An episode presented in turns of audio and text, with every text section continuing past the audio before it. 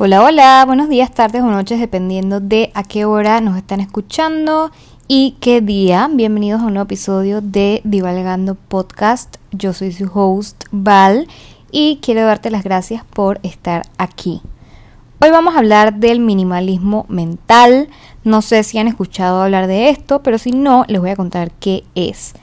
Primero, una anécdota. Me estaba dando cuenta de que mi attention span estaba cada vez más corto. Empezaba una cosa, a los dos minutos la quitaba, veía un video y a los 10 segundos me aburría, tenía que hacer algo de mi to-do list y lo dejaba como a medias porque empezaba a hacer otra cosa sin haber terminado esa. Eh, en fin, de todo. Andaba por ahí como gallina sin cabeza y no podía mantenerme enfocada en una sola cosa por más de cierta cantidad de tiempo. Hace unas semanas una amiga me mandó el episodio de Despertando Podcast. Voy a hacer un paréntesis aquí porque no sé si lo han escuchado y la verdad es que se los recomiendo un montón. Es de la misma gente de Se Regalan Dudas, también lo recomiendo. Y Despertando es un podcast que sacan diario, son como 5 minutos cada episodio, buenísimo. Eh, y hablan de temas súper interesantes de todo este wellness, etc. y a mí me gusta buco escucharlo en las mañanas. Eh, pero bueno, regresando al tema para dejar de divagar. Em, en el podcast este de Despertando estaban hablando eh, sobre el minimalismo mental y en verdad me cayó como anillo al dedo. Me hizo demasiado clic con lo que me estaba pasando. Em, y el minimalismo mental se trata de literalmente dejar ir o botar cosas que hay en tu cabeza para hacer espacio para cosas nuevas. Es literalmente como el minimalismo, no sé si han visto el diseño minimalista en arquitectura o el diseño minimalista en diseño gráfico, que como que less is more, lo mismo pero en tu cabeza. No sé si te has puesto a pensar alguna vez en toda la información que guarda tu cerebro, que realmente no necesitas. Guardar cosas en nuestra cabeza, pensamiento, peleas, recuerdos malos, mensajes, preocupaciones, conflictos, temas pasados que ya están completamente superados o to-do list innecesarios. Todas estas cosas nos satura y hace que nuestra mente no pueda pensar claramente ni procesar lo que estás viviendo en el momento presente. Nos deja frustrados, nos deja ansiosos, em, nos deja eh, con, en un estado como de alerta y de preocupación todo el tiempo. Habiendo escuchado el podcast del minimalismo mental, entender qué es lo que era, wow, qué palabra más difícil, minimalismo. Pero bueno, entendiendo lo que era, eh, busqué algunos tips y me di cuenta que muchas de, muchos de los tips ya yo realmente los hacía. Em, nada más que no sabía que estaban conectados con el tema del minimalismo mental, que me pareció muy interesante. Pero bueno, se los voy a compartir. El primer tip que les voy a compartir es ponlo en papel. Haz una lista de todo lo que te molesta, todo lo que estás pensando eh, así como un literal word dump en un papel. Em, y luego de que termines, lo quemas. Quemas el papel y simboliza que lo botaste. Y así como el papel se va desapareciendo, así mismo ya el pensamiento no existe. Se fue. Chao. Bye. O sea, físicamente el pensamiento desapareció o lo que sea que estaba en el papel desapareció eh, y eso hace que mentalmente ya como que se te vaya también. Es, es psicológico, pero it works, se los prometo. Obvio, hagan esto con cuidado, no vayas a prenderle fuego a tu casa ni nada por el estilo, pero bueno, funciona. El segundo tip es take a shower. En verdad, el agua es sumamente poderosa. Yo no sé si ustedes vieron Hace un tiempo puse un reel sobre el poder de los cuerpos de agua, que lo repito en casi todos los podcasts, pero en verdad es súper importante. Imagina que el agua que está que está corriendo está como flushing todos esos pensamientos en el momento que te estás bañando. O sea, así como se está limpiando físicamente tu cuerpo, mentalmente también estás limpiando tu cerebro de todas esas cosas innecesarias. Tercero, haz cardio corre, nada, baila, haz bicicleta.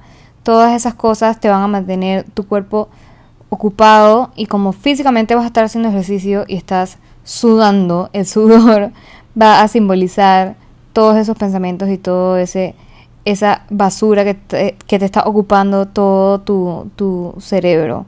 Y así como estás botando energías y botando sudor, así mismo estás botando todo lo que esté en tu cabeza que no necesites. Una cuarta, eh, eh, un cuarto tip que les voy a dar, que esto en verdad me funciona mucho a mí, porque a mí la forma en que yo hago journaling es básicamente hacer como el word dump.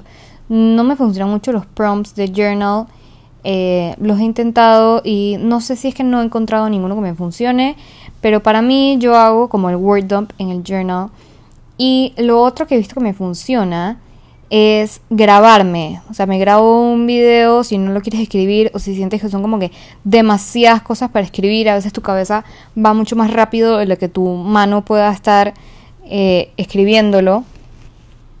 Eh, y simplemente necesitas como que sacarlo. Eh, lo que sea que tienes en, en, en la cabeza, hacer como este word vomit. Grábate en un video en tu celular, en tu computadora, donde, donde quieras y simplemente déjalo salir, o sea, déjalo salir, sácalo, sácalo, o sea, háblate a ti misma. Ah, si no te quieres grabar, hazlo enfrente de un espejo, nada más dilo en voz alta. Em, y eso va a hacer que ya, como lo dijiste en voz alta, ya salieron de ti. Eso va a simbolizar que están fuera de tu cuerpo, fuera de tu mente. Eh, y me ha funcionado, es, es una buena catarsis. Mm, se puede decir que este podcast más o menos sería como eso. Em, pero, pero bueno, básicamente así fue como empezó, ahora que, lo pienso. Eh, básicamente era como un word dump de cosas que estaban en mi cabeza. Em, pero bueno, a mí me gusta guardar estos videos, yo los hago en mi celular em, y los veo luego de un tiempo como un reminder de no volver a caer en estos malos hábitos mentales después de estar saturada eh, o para más o menos acordarme como que qué estaba pasando en ese momento, eh, ya sabiendo que pues superé lo que sea que me estaba preocupando o lo que sea que estaba como que obstruyendo mi manera de pensar claramente.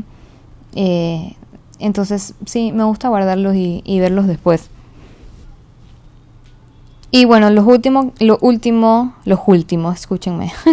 lo último que les voy a recomendar, vayan a terapia. Ir a terapia cambia la vida de tantas personas todos los días, se los puedo decir por experiencia, piénsenlo como un depósito donde llevas las cosas que ya no le sirven a tu mente y se las depositas a otra persona para que esa persona las guarde o las deseche o haga lo que sea que tengan que hacer con esa información.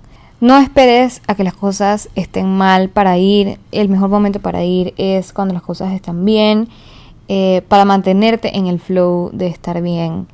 Esto se lo escuché hace poco también en el podcast de Viene y Va de Dani Schultz. Si no escuchan el podcast, también se los recomiendo mucho. Ella también habla sobre, sobre la importancia de, ir a terapia, no solamente cuando estás en crisis, sino cuando las cosas están bien y no puedo estar más de acuerdo con ella. Si no quieres ir a terapia o si crees que la terapia no es para ti y prefieres hablarlo con personas que son cercanas a ti, haz una cena entre tus amigas, tómate un café con tu hermana, eh, habla con tu esposo antes de dormir. A veces uno simplemente necesita que otra persona eh, la escuche, así sea que te den feedback o no, para poder drenar tu mente. Eh, y algunas personas, bueno, prefieren hacerlo con personas que le tengan mucha confianza en lugar de hacerlo con un desconocido, también vale.